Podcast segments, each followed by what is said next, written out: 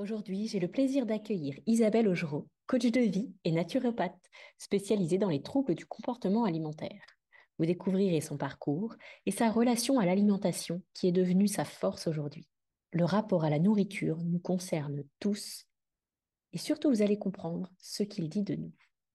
Bonjour à tous et bienvenue dans cette saison 2 de Questions d'équilibre. Questions d'équilibre, c'est le podcast qui se pose des questions sur comment équilibrer sa vie. En se basant sur des principes à la fois simples mais pas simplistes, je vais essayer d'apporter des réponses sur cette fameuse notion d'équilibre. Cette année, les interviews de personnes remarquables mettront à l'honneur les lois du vivant.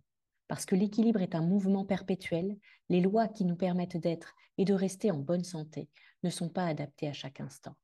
Parfois, nous avons besoin de manger, parfois au contraire de jeûner. Parfois, nous avons besoin de bouger et d'autres d'arrêter tout mouvement. Nous passerons en revue toutes ces lois qui passent par le besoin de poser son intention, en passant par mettre un sens sur ce qui nous arrive, se nourrir ou encore faire du tri. La santé ne concerne pas que notre corps physique. Il touche également nos pensées et nos émotions, mais aussi chacun des systèmes dans lesquels nous évoluons. La santé dans notre travail, de nos finances, de notre couple, de notre famille, de nos relations. La santé, c'est lorsque les énergies, les forces de vie circulent librement et de manière cyclique, lorsque l'ordre des mouvements se suit naturellement, à l'image des saisons. Ces cycles se retrouvent dans chacun de nos domaines de vie, mais pas forcément à la même vitesse. Alors l'objectif de la saison 2 de questions d'équilibre est de revenir sur comment, à notre échelle, à notre niveau, nous pouvons reprendre notre responsabilité de manière à garder l'équilibre par nous-mêmes avant que la vie ne le fasse pour nous. Car c'est souvent un peu plus violent ou désagréable, mais c'est toujours pour notre bien, ou du moins pour la libre circulation de ces forces de vie. Quoi qu'il arrive, elles passeront comme l'eau qui s'infiltre partout. Je suis pour ma part ostéopathe et coach holistique. Je suis créatrice d'expériences pour allier équilibre et joie dans votre corps en dehors du cabinet où j'exerce en Savoie, j'accompagne des personnes pour qui les transitions de vie se manifestent par des symptômes physiques ou d'épuisement, à redécouvrir leur corps et rétablir la santé.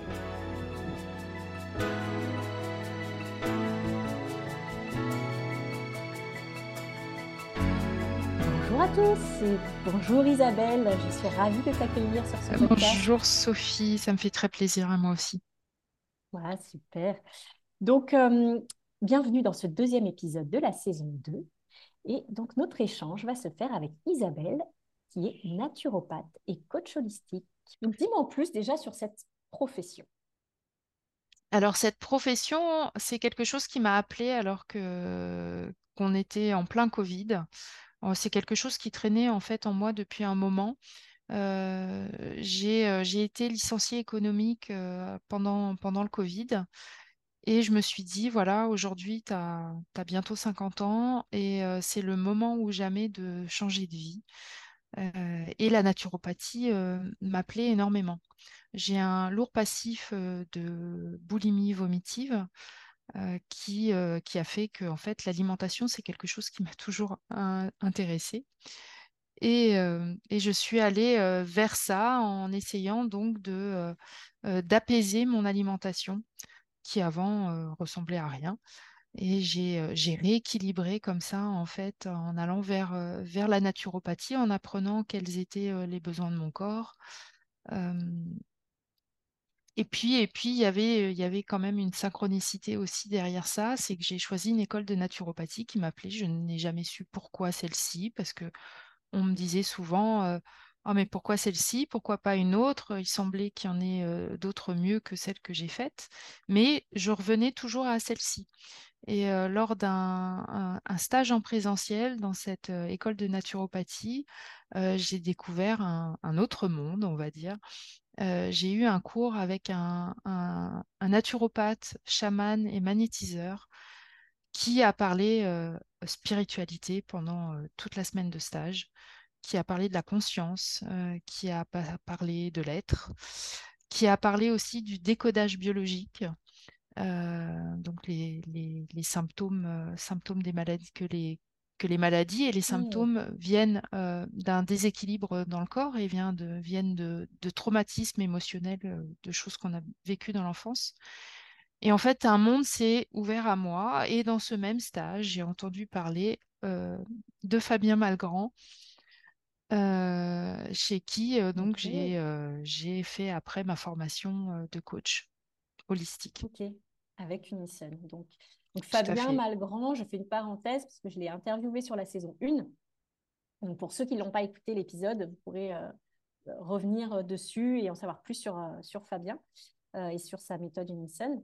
Euh, mais en tout cas, euh, ok, oui, tout, tout se liait à ce moment-là et c'était un monde que tu connaissais finalement peu ou pas du tout avant de- d'entrer dans cette école? Hmm, non, j'étais quelqu'un d'hyper cartésien, de très, enfin, j'étais dans mes trucs, quoi, dans, dans mon boulot, dans du sport excessif. Euh, avant, j'étais donc très dans ma maladie aussi, ce qui faisait que j'étais complètement coupée de, de tout ça. Et, et en fait, cette école m'a, enfin, je, je suppose, hein, cette école m'a plu parce que j'ai, eu cette ouverture et en fait, si c'est vraiment, il y a quelque chose qui a lâché, quoi. Il y a quelque chose euh, comme si je reconnaissais une part de moi à l'intérieur, je reconnectais à quelque chose.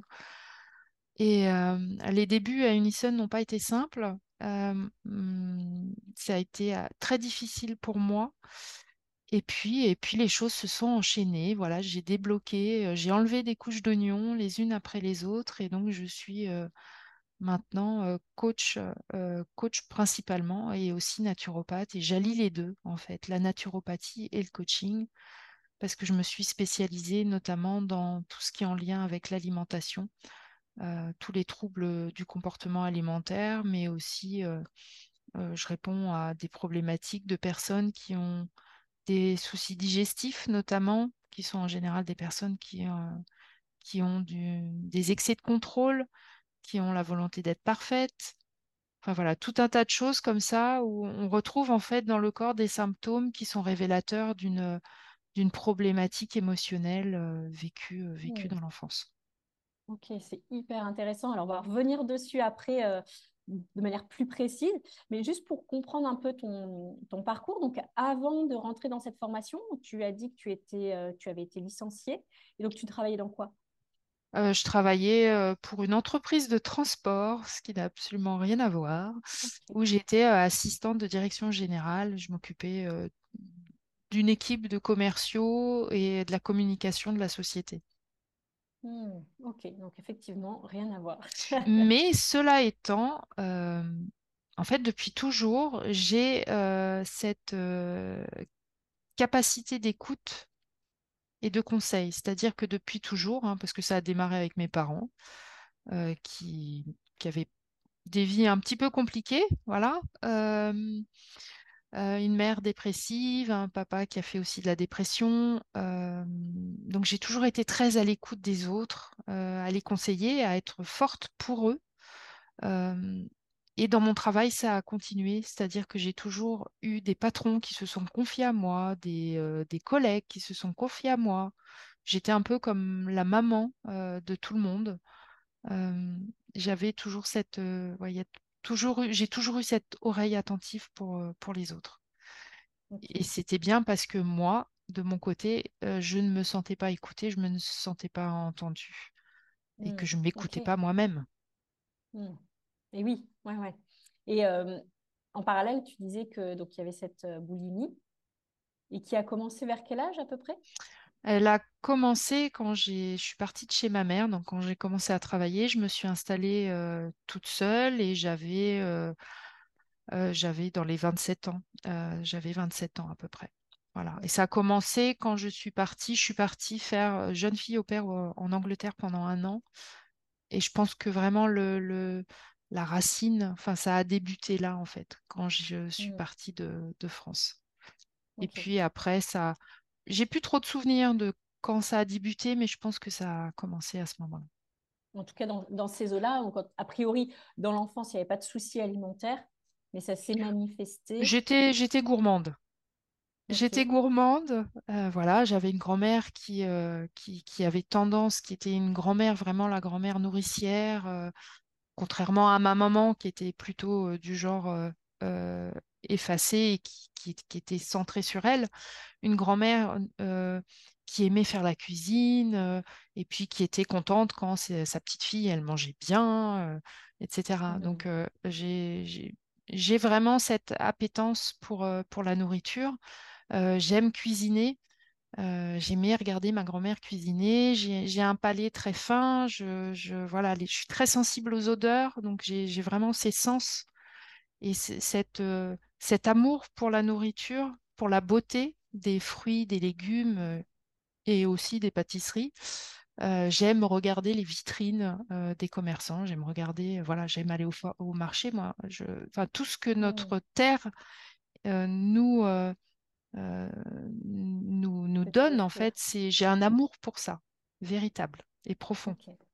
Ok, c'est hyper intéressant parce que ce que je vois aussi, c'est éventuellement un parallèle. Là, je vois, tu me dis qu'il y a donc ta grand-mère qui était plutôt très dans le dans la rondeur finalement, dans la douceur euh, et dans le, le, côté très cocon, familial, etc. Ta maman qui l'était peut-être un peu moins. Donc déjà entre les deux, une, espèce d'équilibre, hein, comme mhm. si euh, l'une venait équilibrer l'autre. Et euh, quel lien toi tu fais éventuellement entre justement ce départ de ta famille, le début des symptômes de la boulimie et éventuellement, alors, ou pas, hein, il n'y a peut-être pas de lien, hein, mais éventuellement aussi avec euh, ce que tu disais, le, cette nécessité d'écoute, et à l'inverse, le côté de toi, tu avais l'impression de ne pas être écouté. Ouais. En, fait, je sais, je suis pas, je sais pas s'il y a vraiment un lien. En fait, pour, moi, euh, euh, la boulimie c'est un moyen de, de plâtrer mes émotions, de les faire mmh. taire, de pas les ressentir, et de me retrouver seule. Alors certes, quand j'étais euh, avec euh, ma mère, je, j'avais cette sensation de pas forcément rechercher l'amour, vu qu'elle j'avais la sensation qu'elle m'en donnait pas. Mais j'étais entourée.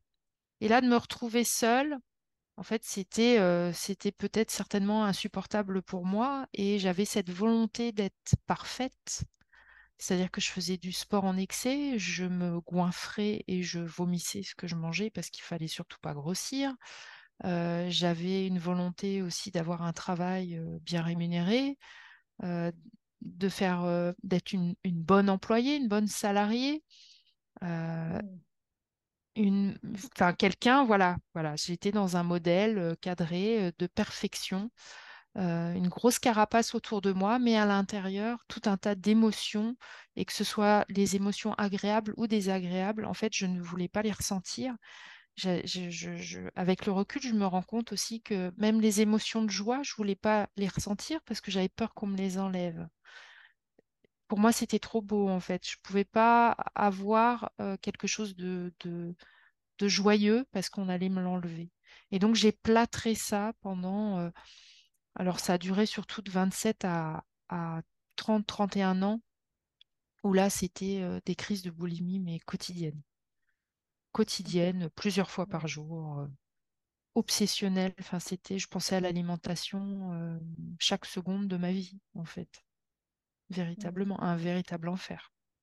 Mais en même temps, quelque chose qui, qui rétablissait l'équilibre c'était un symptôme qui me permettait de, d'équilibrer euh, cette, euh, ce trop-plein à l'intérieur.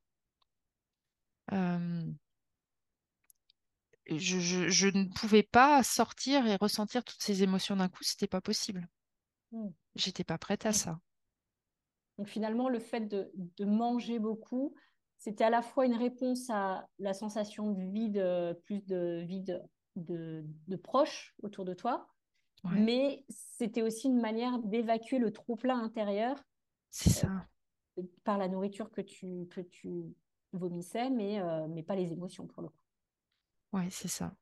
Et au-delà de ça, je pense que c'était aussi, euh, c'est une perte. En fait, on se perd dans, dans une, une stratégie, un comportement qui n'était pas, qui, qui était pas moi, ma vie n'avait pas de sens en fait. J'étais dans une illusion totale de recherche de perfection, euh, euh, d'amour, de d'amour, je recherchais l'amour, mais en même temps, je le fuyais parce que Mhm.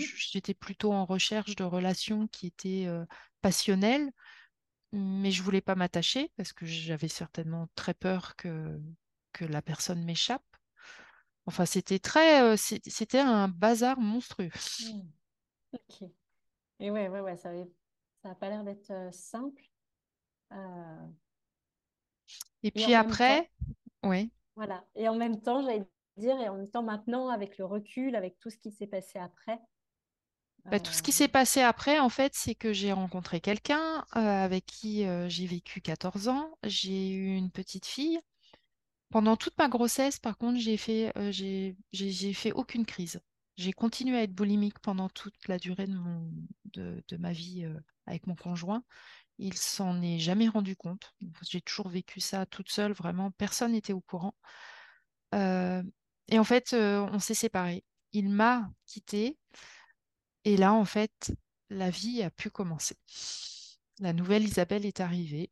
C'est-à-dire que deux mois après la séparation, qui a été quand même très difficile pour moi, je me suis, un, un jour, je me revois sur mon vélo, partir, sortir de mon appartement et partir, euh, euh, c'était en fin de journée, et j'ai j'ai senti mais quelque chose s'ouvrir à l'intérieur de moi en me disant, Oh, mais comme si en fait je, je, je renaissais à moi-même euh, comme si euh, enfin euh, j'acceptais d'être telle que j'étais, que je reconnectais à, à- à quelque chose à l'intérieur que j'avais jamais vu en fait. Et ça a commencé là en fait. J'ai commencé à m'intéresser à la naturopathie, j'ai commencé à, à prendre soin de moi et un an après avoir vécu seule et à reconnecter à qui j'étais, à ce qui m'animait, à mes besoins, la maladie est partie d'elle-même. C'est-à-dire, un jour, je Mhm. me suis réveillée et je me suis dit, je suis guérie. Je le savais profondément, j'avais cette conviction profonde que plus jamais ça n'arriverait. Ah, ouais. Ouais, tu sentais que c'était différent dans ton corps, dans tes, dans tes envies, dans Je le rapport à la savais, nourriture, dans tout, quoi. Ouais. je le savais. Alors, rapport, le rapport à la nourriture est resté complexe quand même, hein. Mais je savais que j'étais plus boulimique. Ok. Et donc, Mais ça a pris qui... d'autres formes. Ah, ok. Et donc, euh, peux dire plus sur ces autres formes? Ça peut intéresser. En fait, pourquoi je te pose la question? Euh, c'est parce que potentiellement, il peut y avoir plein d'autres personnes, en fait, qui euh, passent par ces phases-là. Donc, soit euh, bah, que de la boulimie, ou parfois c'est une alternance entre boulimie et anorexie. Euh, parfois, ça peut être plein. Enfin, finalement, les troubles alimentaires, euh, il y en a des dizaines. Enfin, je ne saurais pas dire Oui, il y a l'hyperphagie, euh, l'orthorexie. voilà. Mais en fait, il y a une telle obsession pour la nourriture que bien évidemment, euh, passer de, euh, de quelque chose de complètement déséquilibré à quelque chose d'équilibré, euh, ça demande du temps. Et donc, je suis Mhm. passée euh, de la boulimie à l'orthorexie. C'est-à-dire que la naturopathie, mon intérêt pour la naturopathie m'a euh, amené à ne manger plus que des légumes bio, à faire attention à tout ce que je mangeais. Euh, il fallait pas manger ci, il fallait pas manger ça. Enfin voilà, quelque chose de vraiment trop euh, rigide, trop strict. Donc je retombais dans un contrôle excessif. Avant, c'était le contrôle, euh, j'étais dans le contrôle avec la boulimie. En vomissant, bah, je contrôlais quand même mon physique, mais là, je retournais encore dans un Mhm. contrôle euh, de mon aspect physique en contrôlant strictement mon alimentation. Et puis, euh, et puis tout ça a généré de la fatigue, du stress, euh, voilà, un gros coup de fatigue. Et, et c'est là qu'après, Unison est arrivé et j'ai rééquilibré. Et aujourd'hui, en fait, je suis dans une phase où euh, euh, je, mange euh, ce que je veux, quand je veux. Je me raconte plus plein d'histoires, c'est-à-dire je suis plus dans l'an- l'orthorexie, je suis dans une alimentation saine, mais si j'ai envie de manger une pizza, je mange une pizza, si j'ai envie de manger une glace, je mange une glace. J'ai plus toutes ces histoires dans la tête, toutes ces croyances par rapport à l'alimentation. Mhm. Et j'avoue que je me suis jamais sentie aussi bien dans mon corps. Euh, j'ai eu beaucoup de soucis euh, digestifs, de troubles digestifs. J'en ai quasiment plus euh, depuis que j'ai lâché tout ça, en fait. Mais l'alimentation reste quand même quelque chose. Le contrôle, maintenant, il se place au niveau des courses. Voilà, je, fais mon marché, je fais, je vais dans mes magasins bio, euh, je fais la cuisine. J'ai encore du mal à lâcher là-dessus. Voilà. Donc ça, c'est euh, ça, ça, ça devient de moins en moins contraignant, de plus en plus léger, mais il reste encore des petites choses à, Mmh. à parfaire. On pourrait creuser là-dessus, mais euh, j'avais aussi envie de te poser la question, et parce que ce qui est bien, c'est que tu viens de nous dire, c'est que maintenant je mange ce que j'ai envie. Et donc j'aimerais que tu distingues un peu ces deux choses-là. C'est-à-dire qu'on a tous besoin de manger. Euh, parce que bah, nos cellules ont besoin d'énergie, elles ont besoin de... Il y a certains, nutriments que le corps ne fabrique pas, donc on est obligé de la- l'apporter par l'alimentation. Euh, mais par contre, on n'a pas forcément envie des mêmes choses, pas forcément. euh, les, envies peuvent être vraiment euh, très très larges, alors que les besoins, a priori, on a tous besoin des mêmes, euh, des mêmes choses. Donc, si tu pouvais nous en dire un peu plus. Alors, en fait, ce qui se passe, c'est qu'avant, je résistais, je résistais à ces envies, justement. Je résistais à peut-être l'envie de manger un carré de chocolat ou manger une glace parce que j'avais cette croyance que c'était mauvais pour la santé. Parce que je me racontais cette histoire que c'était pas bien, qu'il fallait pas. Et aujourd'hui, en fait, j'ai lâché ça. C'est-à-dire que si j'ai envie de manger une glace, parce que juste c'est bon et ça me fait plaisir, et ça nourrit en moi peut-être cette petite fille aussi qui était gourmande à l'époque et qui est re- reconnecter en fait avec le plaisir, avec l'insouciance, avec la... J'ai même envie de te dire avec le, le côté euh, pas charnel, mais euh, comment dire? Tu vois, en fait, le, le, le, le, plaisir de manger, en fait, vraiment ce, Mm. ce côté charnel aussi, hein, puis c'est en lien avec, euh, avec ma grand-mère, avec, euh, voilà, c'est tout ça, c'est du plaisir, c'est, Oui, la douceur aussi qui peuvent être voilà, euh, comme un, un bon chocolat comme un chaud. ou- doudou euh, ou comme. Et je, je ne mets, je, je ne me mets plus de barrières, euh, de croyances. Voilà, si j'ai envie, je le fais et je me raconte pas cette histoire que ça va me faire mal au ventre ou que, ou que c'est mal parce qu'il y a du gluten ou des produits laitiers ou je ne sais quoi. Voilà, j'équilibre mon alimentation, mais quand j'ai envie de quelque chose, mais l'envie, elle peut être due à plein de choses. Si j'ai vraiment beaucoup d'émotions en moi, mais que j'ai et que ça me j'ai besoin de faire une pause et que j'ai besoin de cette alimentation doudou qui va me faire du bien. Mais pourquoi y résister en fait? Parce qu'en fait, plus j'y résiste et plus j'en ai envie. mm, ok. Plus j'y Oui. résiste, plus j'ai envie. euh, voilà, c'est là où je pose mon attention, bah, va l'énergie. Donc euh, plus je résiste à quelque chose, plus je, je... moins je vais. Enfin, alors, plus j'ai envie de, de résister au fait que j'ai envie de manger un gâteau, plus je vais avoir envie de manger des gâteaux. Et le jour où je vais tomber dedans, je vais manger le paquet de gâteaux. mm, Eh ben, ne résiste pas. Mange-le en conscience, ton gâteau. Et mm. dis-toi que c'est pas grave de manger un gâteau. ouais, et cette subtilité, j'aime beaucoup quand tu dis aussi, c'est réponds à ton envie, mais par contre avec conscience. Mettre de la conscience, ouais. Et ça, euh, c'est ce qui potentiellement peut vraiment faire la différence parce que euh, quand on est boulimique, dans ce que moi j'en connais et ce que j'en comprends, c'est que déjà on répond beaucoup à ses envies. On a envie, euh, enfin, en tout cas, c'est peut-être que la barrière, elle n'est pas très claire finalement. Quand on est boulimique, on mange, est-ce qu'on a Alors, vraiment envie, quand on est boulimique, c'est, Il, c'est, c'est même pas une histoire d'envie, c'est, c'est vraiment besoin de se remplir, parce qu'on on est capable de se remplir avec n'importe quoi, en fait. C'est vraiment euh, le besoin de, de remplir, en fait, et de, et de faire taire ce qu'il y a à l'intérieur, là. Euh, Et dans ces cas-là, par contre, c'est plus un besoin physiologique, euh, on va dire chimique et, et, et oui, c'est an- anesthésié, c'est hormonal. C'est plus anesthésié, lié finalement à autre chose que du physique. C'est plus lié à quelque chose d'émotionnel et de mental. tout à fait. C'est anesthésié, c'est comme boire une bouteille d'alcool. ou, euh, ou fumer, euh, ou se droguer. Ou, pour moi, c'est véritablement une addiction, en fait. hein. C'est Ouais, vraiment, c'est vraiment ça. J'ai besoin de mon shoot. J'ai besoin de mon shoot ouais, pour me sentir bien. Et c'est là où c'est difficile après de prendre du recul.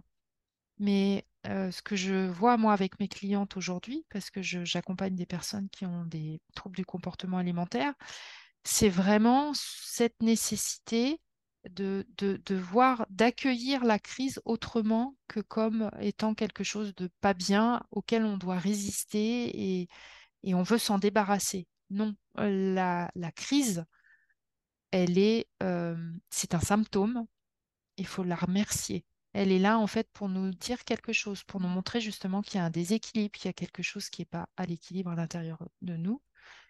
Et on, idéalement, on doit poser de la conscience dessus. C'est-à-dire qu'on doit être dans l'instant présent quand on est dans la crise. Ok. Donc, ce que je comprends, en tout cas, c'est que euh, cette crise-là, quelle qu'elle soit, que ce soit, euh, comme tu disais, l'hyperphagie, la boulimie, l'anorexie, La etc., la pulsion, première ouais. étape, finalement, c'est déjà d'accueillir Mm, ça et de remercier son corps parce que c'est une forme de, bah, de tentative d'équilibre, ou en tout cas, oui, de ça. recherche d'équilibre. Euh, C'est la vie qui fait ça. ok. Une forme de, de ré- rétablir l'équilibre, donc l'homéostasie, hein, quelque part. Mm, Mais par contre, ça ne se fait pas qu'au niveau physique.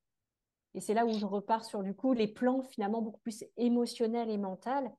Et c'est juste que Ah le oui, corps, oui. lui, bah, il ne peut que passer par du physique, donc soit par des symptômes, euh, ah, des douleurs articulaires, euh, des maux de tête, des maux de ventre, etc., soit par des pulsions, mais que finalement, c'est pas un, un équilibre physique qui est recherché, mais plus un équilibre euh, Ouais. mental et, Ouais, mental et émotionnel. et surtout, j'ai envie de te dire spirituel en fait. C'est euh, euh, quand on est dans la bou- boulimie euh, ou dans l'anorexie, on est on est on est on n'est pas dans la vie en fait.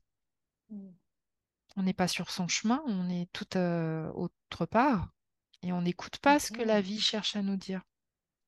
Ouais, donc c'est une forme aussi de, une tentative de la vie finalement de te remettre sur le bon chemin, de dire attends, attends, attends, attends, là ça va pas du tout, là tu vas dans le fossé. Oui, tu, tu te plantes, t'es pas t'es pas là où tu devrais être, mais en même temps, c'est aussi euh, si on expérimente ça, c'est qu'il y a une raison. Euh, Bien sûr, parce qu'il y en a qui expérimentent euh, un accident de la route, ou d'autres qui vont expérimenter un burn-out, d'autres qui vont expérimenter. Finalement, il y a plein d'autres formes que la vie et peut choisir, enfin choisir entre guillemets, euh, pour rééquilibrer. Mm. Et bien souvent, Et, dans l'anorexie, la boulimie, euh, derrière, il y a un, un refus d'incarnation. ok, c'est ce que j'allais te demander. Voilà, quel, pour toi finalement, c'est plutôt quel type de pas de blessure parce que euh, on n'est pas non plus sur les cinq blessures, Ah, mais c'est, du rejet. C'est, de... c'est souvent le rejet, c'est en fait. C'est, l'amour de soi. On s'aime pas, en fait. Hmm, On se demande, enfin, notre vie a pas, a pas de sens. On n'a pas de valeur, on sert à rien. Il y a souvent euh, chez les, chez les personnalités anorexiques et boulimiques euh, des personnalités euh, euh, qui ont vécu le rejet, qui ont vécu l'abandon aussi, mais surtout le rejet et des perfectionnistes, hmm. perfectionnistes et contrôlants. Beaucoup, beaucoup, beaucoup de contrôle. C'est on contrôle la vie, on contrôle la vie. Et oui, on contrôle ce qu'on donc ce qu'on mange, soit, euh, bah, comme tu disais, soit en contrôlant bah, tout comment on va, on va s'alimenter, mais la quantité, euh, la qualité, et, et puis Et euh, les excès de euh, sport aussi. Enfin, on contrôle les... son ouais, physique, on contrôle, euh, on contrôle beaucoup de choses. Et puis, bah, il y a aussi des personnes, qui font euh, anorexie et boulimie en même temps. Et là, euh, c'est euh, un, moment, en fait, je, je, je, je, re- je rejette la vie, mais dans le même temps, voilà, j'ai des pulsions parce qu'il faut, que je mange, il faut que je vive quand même. Mais ça va, enfin, des personnes, des personnalités qui sont vraiment dans les deux excès inverses, euh, où là, c'est très violent, en fait. C'est Enfin bon, il y a, y a tellement les Oui, TCA a, en a fait c'est d'une personne a à une un- autre c'est différent. Il n'y a Hmm. pas euh, deux boulimiques pareils, il n'y a pas deux anorexiques pareils. il n'y a pas deux hyperphagies pareil. À Oui, chaque fois, à c'est différent, mais il y a un fond euh, commun euh, à- que je retrouve à chaque fois. D'accord. Ok.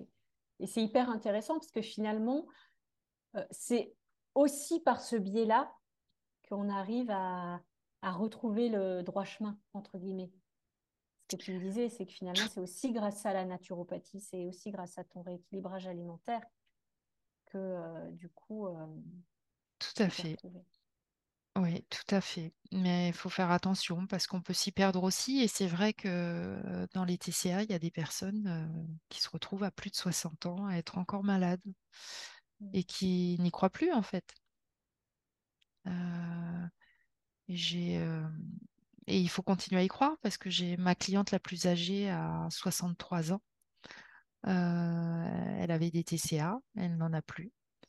Et la plus jeune a 24 ans. Voilà, je suis en train de la suivre là actuellement. Et Super. je suis persuadée que ça va aller dans le bon sens. Mm.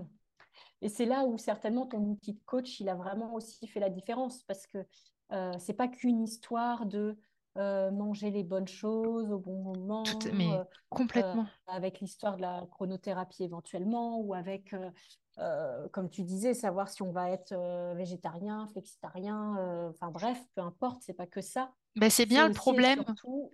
C'est bien le problème des euh, anorexes, enfin de, des TCA, c'est qu'en fait, on pense que tout est en lien avec l'alimentation. Il n'y a mm, que la nourriture, en fait. C'est, toute l'attention est portée là-dessus. Et pendant ce temps-là, ben, on ne s'occupe pas de, en fait, c'est quoi le sens de ma vie, euh, euh, c'est, quoi les blessures que j'ai à l'intérieur de moi, c'est quoi la, connaissance de soi, l'amour de soi.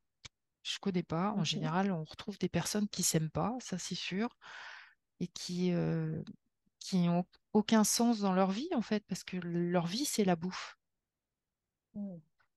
Et elles sont remplies d'histoires, de croyances autour de l'alimentation, et c'est une charge mentale mais monstrueuse, mhm. monstrueuse, parce qu'on est obligé de manger pour vivre.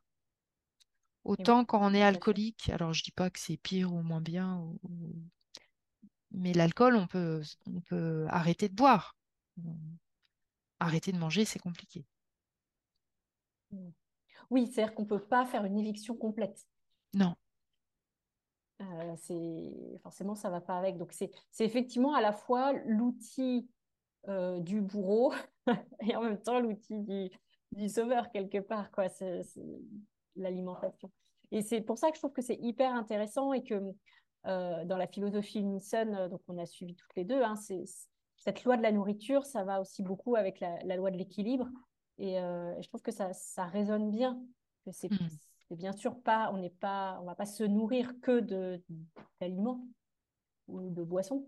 Oui, mais c'est se nourrir de plein d'autres choses. Et il y a des gens qui sont boulimiques aussi, enfin, qui ont des troubles du comportement, mais pas forcément alimentaire tout finalement. à fait. Oui, c'est euh, ça qui se euh, perdent dans boulimique de livres, être boulimique les jeux, euh, les jeux, les jeux vidéo, euh, Netflix, et on en passe, ouais.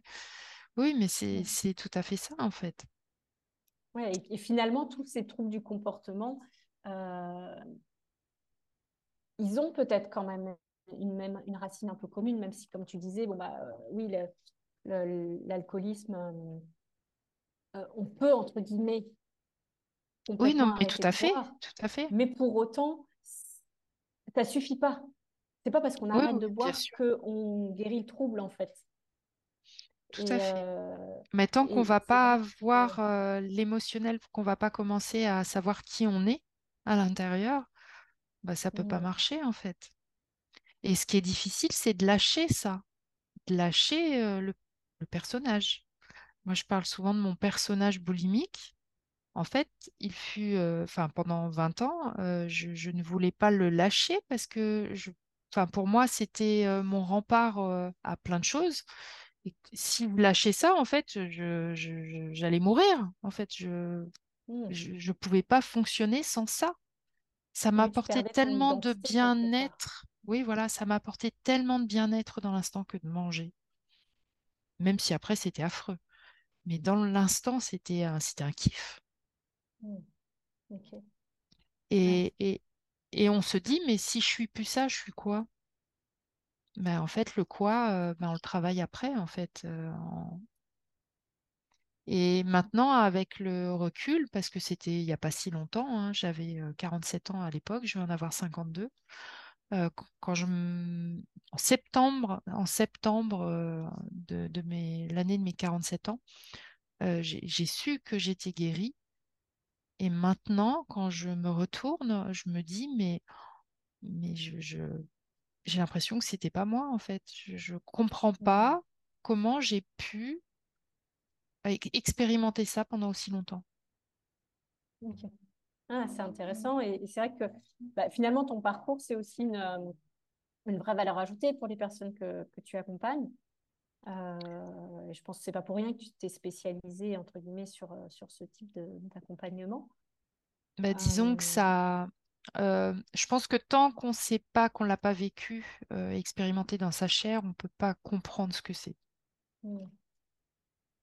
Et c'est vrai que bah, à partir du moment où les personnes que j'accompagne là-dessus savent que j'ai vécu ça, il y a une confiance supplémentaire qui s'installe parce que je ressens véritablement, enfin je, suis en capacité, même si les histoires sont différentes, même si tout est différent, mais je, voilà, je, je, peux comprendre euh, ce qu'elles ce qu'elles vivent et ce qu'elles traversent. Mmh. Oui, tout à fait. Ok, super. Euh, je, me pose aussi parce que je trouve que c'est euh, tellement fort et finalement ça touche tellement de personnes. Parce que bien sûr qu'il y a les cas très visibles, et puis, euh, et en même temps, comme tu disais, bah, pendant des années, euh, finalement, personne ne savait. Non. ah non, puis alors, tu vois, alors, euh, je te laisse finir. Et, et, je trouve que ça peut aller autant de la petite addiction, enfin la petite, je ne sais pas si on peut parler d'une petite addiction. Si, la petite compulsion, ouais. Voilà, de la, la compulsion, bon bah tiens, j'ai envie d'un carré de chocolat, et puis euh, et, je trouve que, tu vois, la, limite, elle n'est pas toujours évidente, puisque, bah, comme tu dis, bah, attends, c'est bon, je peux m'autoriser euh, une glace. Euh, et en même temps, enfin, peut-être cette limite, elle est, dans elle est individuelle. Elle est individuelle et aussi elle est dans cette fameuse conscience. C'est-à-dire qu'à partir du moment où tu sais que bah, tu te lèves pour aller chercher ton carré de chocolat, que tu sais pourquoi tu le fais, que comme tu dis, ça peut être bah, parce que là, j'ai besoin d'un moment doudou, et c'est en conscience, ou là, bah, parce que euh, euh, voilà, je trouve que j'associe. Euh, parce que j'aime le goût, j'aime le sentir fondre dans ma bouche, j'aime l'amertume, j'aime voilà. En fait, voilà, et pas et pas le prendre et s'empiffrer avec, sans, sans goûter, sans, sans faire, mmh. sans connecter à ses sens. Ouais. Ça fait toute la différence. Et, effectivement, et presque se dire ah bah tiens, comment ça se fait que j'ai mon carré de chocolat dans la, dans la main en fait? De, de même plus avoir conscience qu'on se lève, qu'on ouvre le placard pour prendre le. Et, je trouve que c'est vraiment là la différence. Et c'est hyper intéressant parce que, euh, tu vois, moi j'ai donc deux enfants de 8 et 5 ans. Et, euh, et souvent, euh, je, les rappelle à l'ordre parce que des fois, je les vois, tu vois, ils ont faim, alors ils vont manger, genre stop reprenez le, ce plaisir le, voilà, de, de, de, mâcher, de goûter, de sentir l'aspect de la nourriture, le, le goût. Euh, le, c'est pas juste j'aime, j'aime pas, c'est, euh, ça va au-delà de ça. ça. De se rappeler aussi, comme tu le disais en intro, euh, le côté de tout ce que la Terre a à nous offrir. Hmm. Et, euh, et de ramener à quelque chose de presque sacré. Mmh tout à fait. Je trouve que c'est, que, que c'est hyper intéressant aussi parce que mmh. finalement, comme tu dis, bah, on mange tous, on a tous besoin de manger. Par contre, ce qui fait la différence, c'est la manière d'aborder les choses. Quoi. Mmh. Bah, j'ai euh, une cliente que j'ai eue hier qui, euh, qui a fait de l'anorexie et qui après est tombée dans la boulimie, donc euh, équilibre, et qui fait de la dépression maintenant. Qui, je lui ai donné comme challenge d'aller sur les marchés pour, parce qu'elle sort pas trop et elle a du mal à s'alimenter, à se faire la cuisine, etc., d'essayer de reconnecter à ses sens et d'aller regarder les étals des maraîchers locaux, de, d'essayer de, trouver du plaisir à regarder ses fruits, ses légumes de saison, de voir le vivant en fait à travers tout ça. plutôt que de que de que d'y mettre ce, ben, il y aurait, comme il y aurait automatique de voilà. bon bah je mange parce qu'il faut manger. Oui, et voilà, c'est se ça. reconnecter cinq À ses sens, sens.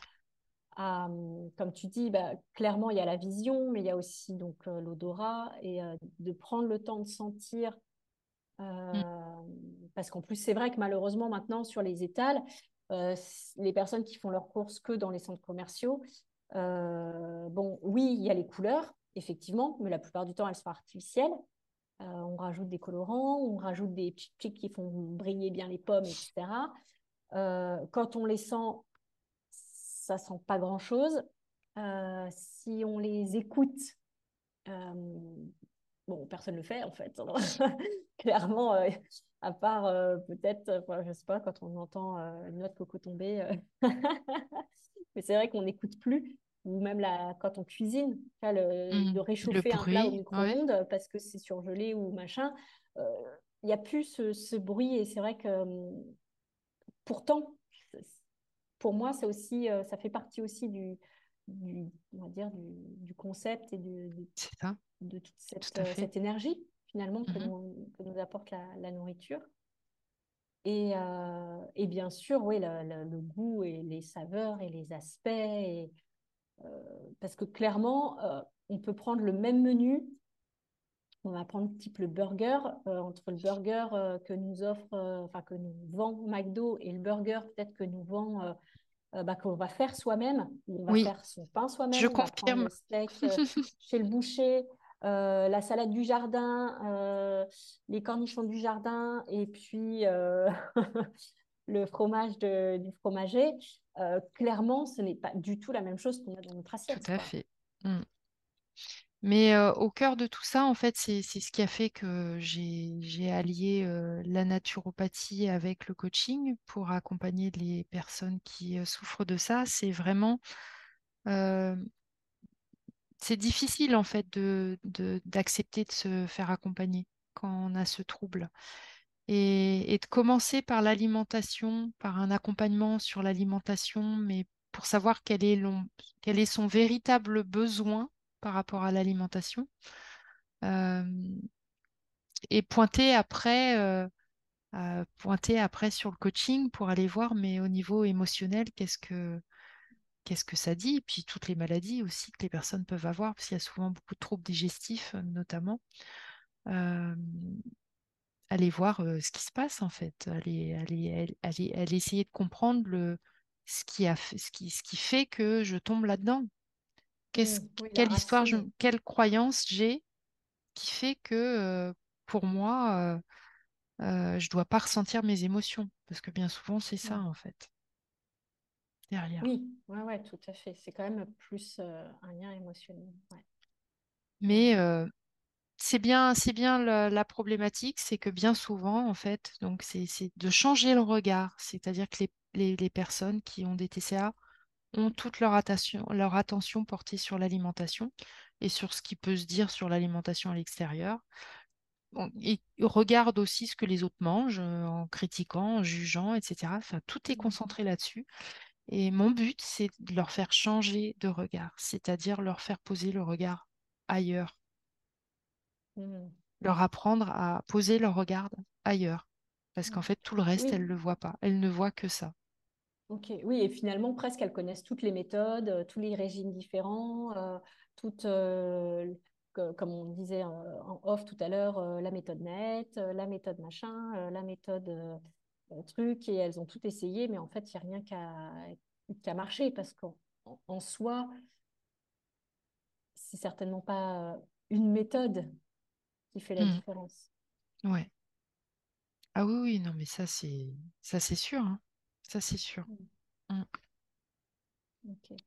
C'est intéressant. Et, et, euh, et donc, parallèlement à ça, je voulais te demander aussi, finalement, euh, c'est vrai que on peut éventuellement se baser aussi sur des données plus euh, physiologiques, à savoir la prise de sang, euh, voire même l'analyse génétique. Je sais que j'a- j'avais vu aussi, euh, Mm. euh, j'avais écouté, c'était un, un podcast d'un médecin qui, qui fait beaucoup à partir euh, de, de l'analyse génétique.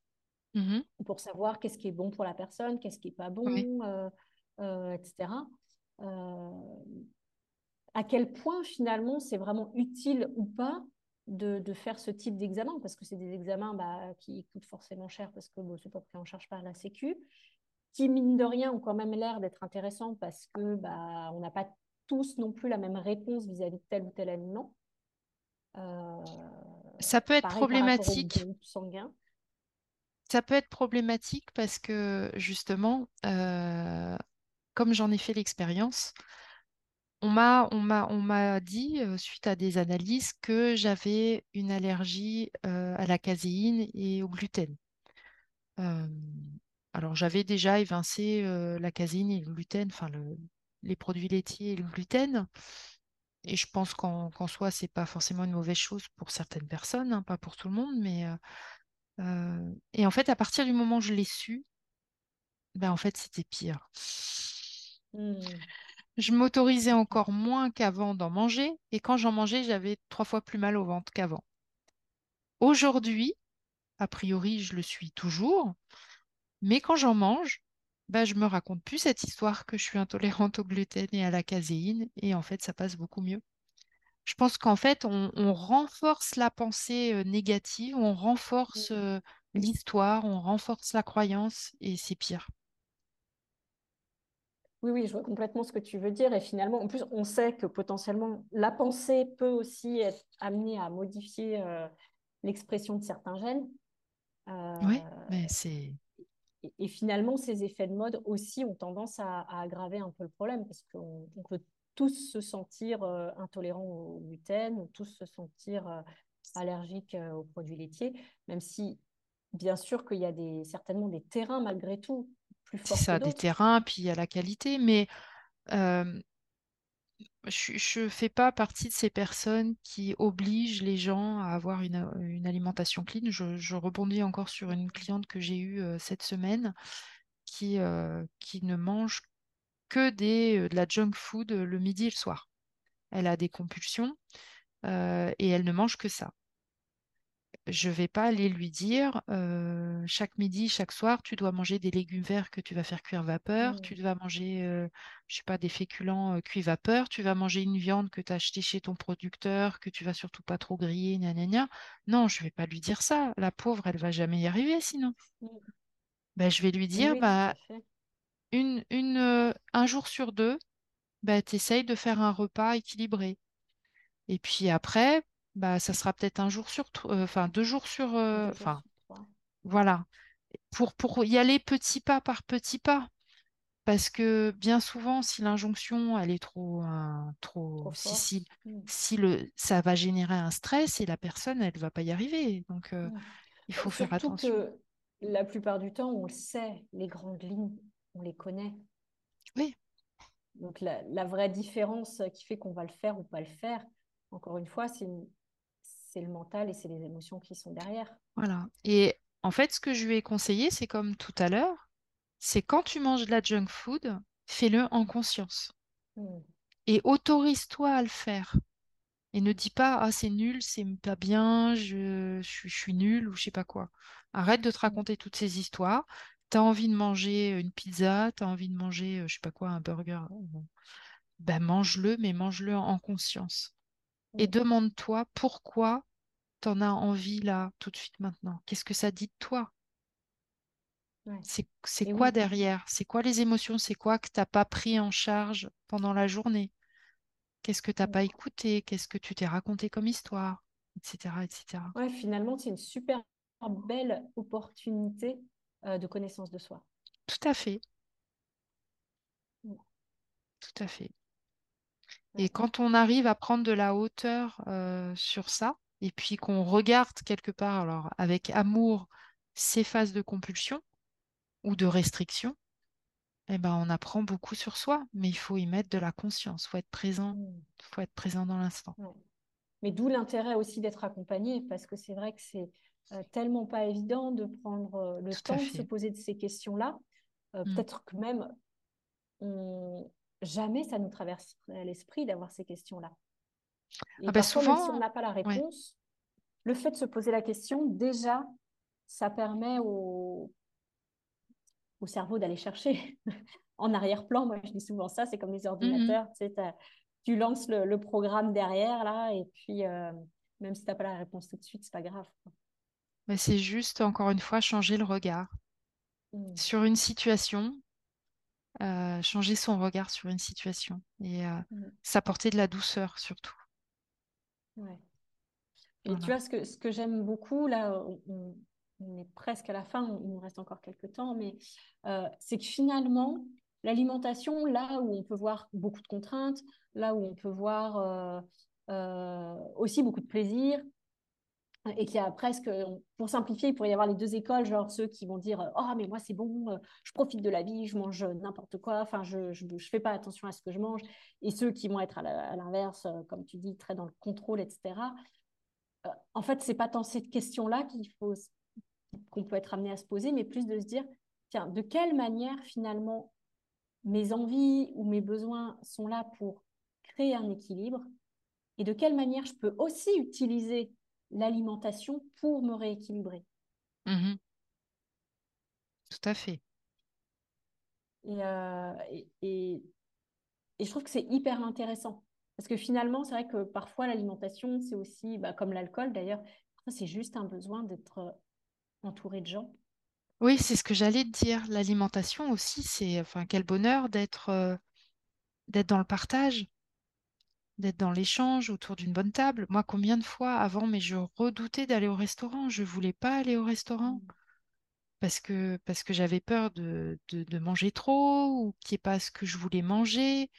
Enfin, avant, c'était tout. Puis même à table, enfin, les repas que j'organisais ou quand j'étais invitée, euh, je, je, je n'arrivais pas à. Enfin, j'allais vite dans la compulsion parce que je mangeais trop, je buvais trop. Donc, je me disais tout de suite, non, c'est trop, il faut que tu te sépares de tout ça. Euh, tu vas grossir. Euh, maintenant, euh, j'arrive à, à, à, aller à des repas, aller au restaurant avec plaisir et même à prendre un dessert, chose que je faisais jamais avant. Euh, mmh. juste parce que bah parce que on est bien quoi on est au restaurant on est ensemble et quel mmh. plaisir d'être à table et bien souvent enfin maintenant quand je, je, peux manger au restaurant le soir avant, ça j'étais pas bien le lendemain, je dormais mal, j'avais mal à l'estomac, je digérais pas bien. Maintenant, c'est plus le cas. Mmh. Parce que je, je, mange en conscience et je mange avec plaisir. Mmh. Oui, ça c'est hyper intéressant.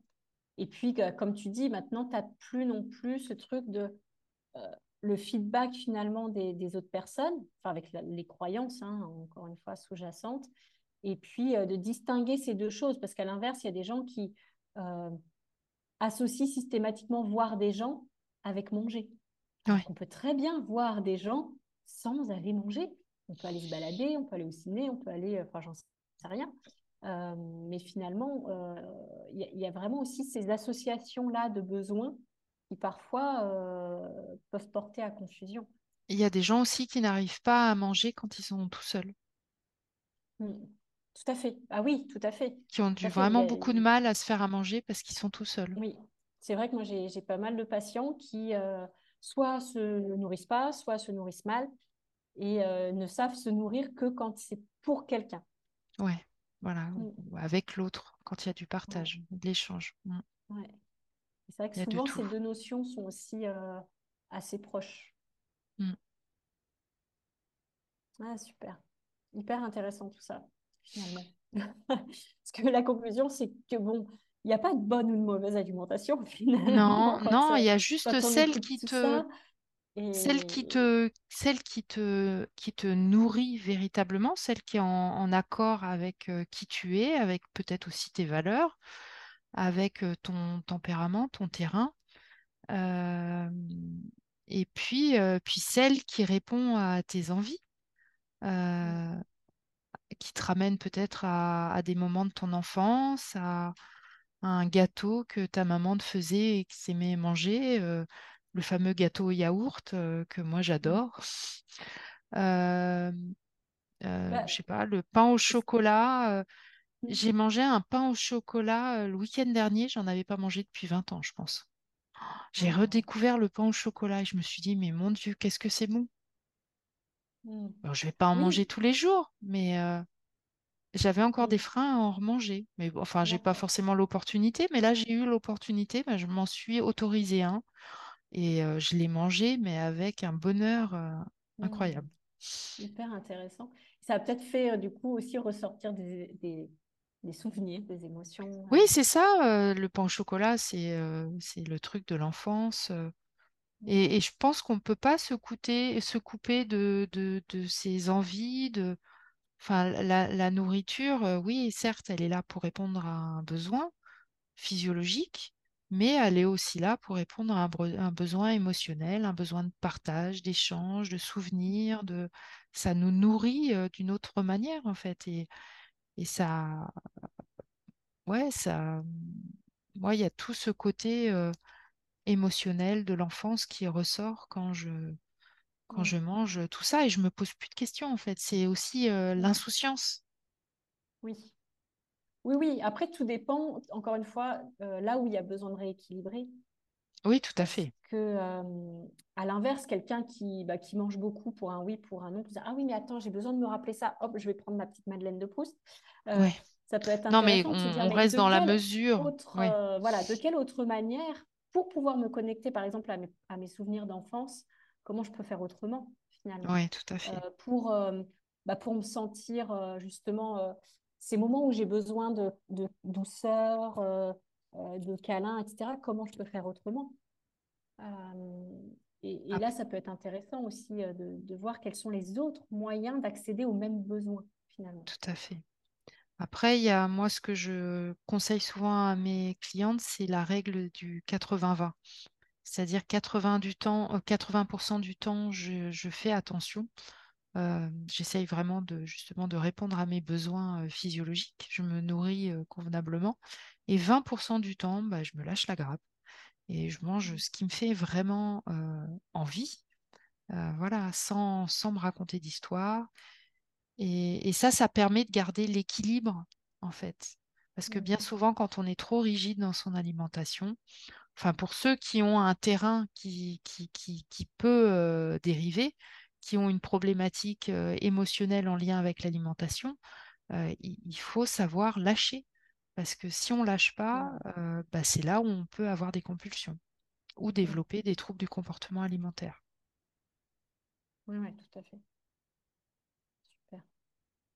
Merci, Isa. C'est euh, hyper riche, euh, Merci. Sophie, merci à Et puis toi. de le voir sous, cet angle-là, je, trouve- je trouve que c'est vraiment intéressant. Parce que c'est pas qu'une histoire de molécules, c'est pas qu'une histoire. euh, Même si, bien sûr, on pourrait aussi, hein, parce qu'il y a voilà, on sait que bah, tel, tel aliment va apporter telle vitamine, telle enzyme, telle, euh, qui, qui sont nécessaires. Parce que pareil, on parle souvent de l'alimentation avec euh, les, trois, euh, les trois grandes familles, euh, protéines, euh, glucides et lipides.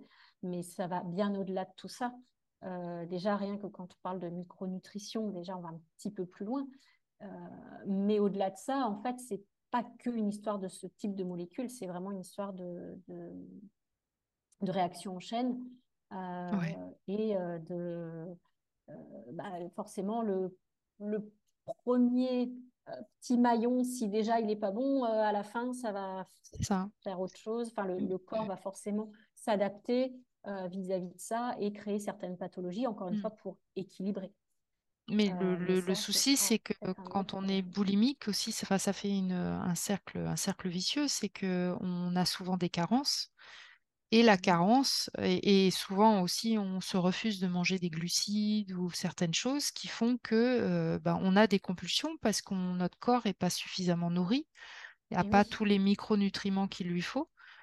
Et parce que les vomissements à répétition ou euh, les laxatifs à répétition ou je ne sais quoi, euh, voilà, on, on est carencé et donc euh, du Mhm. coup, bah, le corps compulse parce que parce qu'il a besoin d'énergie. il a besoin de certaines choses. Et donc là, là, c'est la boucle Et d'enfermement. oui, parce que le, le corps sait finalement ce dont il a besoin C'est ça. aussi. Et puis, bien évidemment, bah, en général, la compulsion se fait sur tout ce qui est aliments euh, gras et sucrés, qui sont les aliments les plus euh, recherchés par le corps, parce que, Mm. parce que pour lui, euh, c'est vraiment le truc euh, addictif. euh, on sent que ça, ça nourrit. Euh, Oui, puis en- de toute façon, les cellules, euh, le seul, euh, enfin, c'est le sucre, hein, c'est le glucose Mm, hein, qui, qui transforme. Après, le ça. gras, c'est juste une forme de pour stocker autrement. Finalement, c'est des réserves. Et, euh, et les Mais l'alliance gras-sucre, Mm. c'est ce qu'il y a de, de plus addictif pour le corps. Et c'est bien souvent vers ça qu'on compulse euh, Et oui, quand il y a de la restriction avant. Ouais, tout à fait. Bien. Merci beaucoup, Isa. Merci à toi, Et Sophie. euh, je voulais te demander aussi, parce que j'aime bien demander à chaque fois, c'est euh, s'il y a des livres particuliers, un- une histoire ou un autre livre que tu, que tu aimerais euh, partager? Alors tout à l'heure, je parlais de ce fameux stage que j'avais fait en naturopathie, où j'ai entendu parler du décodage biologique. Alors bon, c'était pas ce livre-là qui nous avait partagé, mais euh, voilà, c'est le, le grand dictionnaire des malaises et des maladies de Jacques Martel, qui pour moi euh, est vraiment un super livre à avoir. euh, où il parle en fait de la, la symbolique des maladies, la symbolique émotionnelle en fait, quand on a euh, un trouble, un symptôme, une maladie, cette maladie, ce symptôme raconte quelque chose. Voilà, et c'est ce que je fais faire à mes, à mes clientes, ce qu'on appelle un arbre de vie avec la liste de toutes les maladies et symptômes qu'elles peuvent avoir. Et, et je fais l'analyse de tout ça. Et tout ça, ça raconte une histoire en fait. Le corps raconte une histoire depuis l'enfance jusqu'à l'âge qu'on a. Euh, il raconte une histoire, il envoie des messages. Voilà, parce qu'il c'est des recrée. euh, messages ouais, qui, qui, comme on disait tout à l'heure, ces symptômes-là pour rééquilibrer. c'est ça. Mm.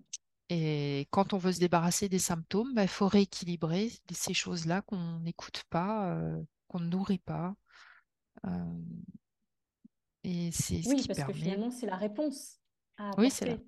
Enfin, C'est la, le, oui, c'est le focus de se dire, ah, tiens, bah là, euh, c'est peut-être parce que tu n'écoutes pas que euh, tu as besoin de ça ou que tu ne te poses pas cette question-là. Voilà. Et pour moi, bah, ce livre est hyper intéressant. Voilà. Ouais, alors je, je connais un petit peu ce livre et effectivement, parfois, il fait, il fait lire euh, des phrases euh, euh, très lentement, etc. Tu, tu le fais faire aussi comme ça à tes clientes ou, Non, en fait, moi, je fais une analyse, c'est-à-dire que je euh, regarde, je regarde toutes les maladies qu'elles ont eues. euh, je, ret- je, re- je prends à partir de ce livre, et j'en ai, j'en ai d'autres aussi là-dessus, ce que, ce que je, re- je ressens, en fait, ce que, ce qui pour moi me parle, euh, des phrases, une- la, la lecture que j'ai, moi, de la personne. Et, hum, et après, je, je, je vais regarder les points les plus importants. Donc, bien souvent, par exemple, il y a, euh, il y a de la colère. On voit qu'il y a beaucoup de colère parce qu'il y a mm, beaucoup de maladies en HIT. Toutes les maladies en HIT, c'est des maladies où il y a euh, de l'émotion de colère. Euh, ça exprime la colère. Donc, je vais voir toute, tout ce que ça peut raconter et je vais après donner des clés de résolution. C'est-à-dire que, bah, je sais pas moi, il y, a des maladies qui peuvent montrer que la personne est trop portée sur l'extérieur, qu'elle ne sait pas répondre à ses besoins, ou qu'elle ne sait pas se faire respecter, ou je ne sais quoi. Enfin, il y a, plein de choses et, donc je vais euh, euh, raconter l'histoire et puis euh, raconter après, de mon point de vue, qu'est-ce qu'elle, vers quoi elle doit aller au niveau du développement personnel. Qu'est-ce, sur, ce ce sur quoi elle doit travailler? L'amour de soi, euh, le regard des autres, euh, etc., etc. ok.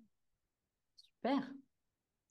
C'est vrai que c'est un, un sacré, euh, un sacré livre euh, qui, qui est intéressant. Ouais, j'aime bien dire aussi euh, de, de lire effectivement tout ce qui, tout ce qui est en lien. Et souvent, il y en a une qui résonne particulièrement. Comme tu dis, toi, tu le sens pour tes clients, oui, mais soi-même, on peut le faire en fait et de tout à dire, bah fait. tiens, Mais tout ah à oui, ça, fait. ça me parle. C'est ça. Mais c'est Mm, ça. C'est euh, c'est juste taper sur Google. Alors, pas aller regarder les trucs qui font peur, hein, mais de se dire, euh, voilà, symbolique de telle maladie. euh, on, trouve sur Google. hein, Il y a plein de choses. mm. Ouais, ouais, tout à fait. Bien, bah super, merci beaucoup Isa. Dernière chose, comment, où est-ce qu'on te retrouve? Est-ce que tu as une actualité particulière euh, Alors, on peut me retrouver euh, sur mon site internet isabelleaugereau.fr. on peut me retrouver aussi sur Instagram où je suis assez présente. mon compte, c'est Vers une vie saine et sereine. Sur Facebook aussi, la même chose. Super. Eh ben, merci beaucoup Isabelle. À tout bientôt. Merci Sophie. Merci. Merci de ton écoute.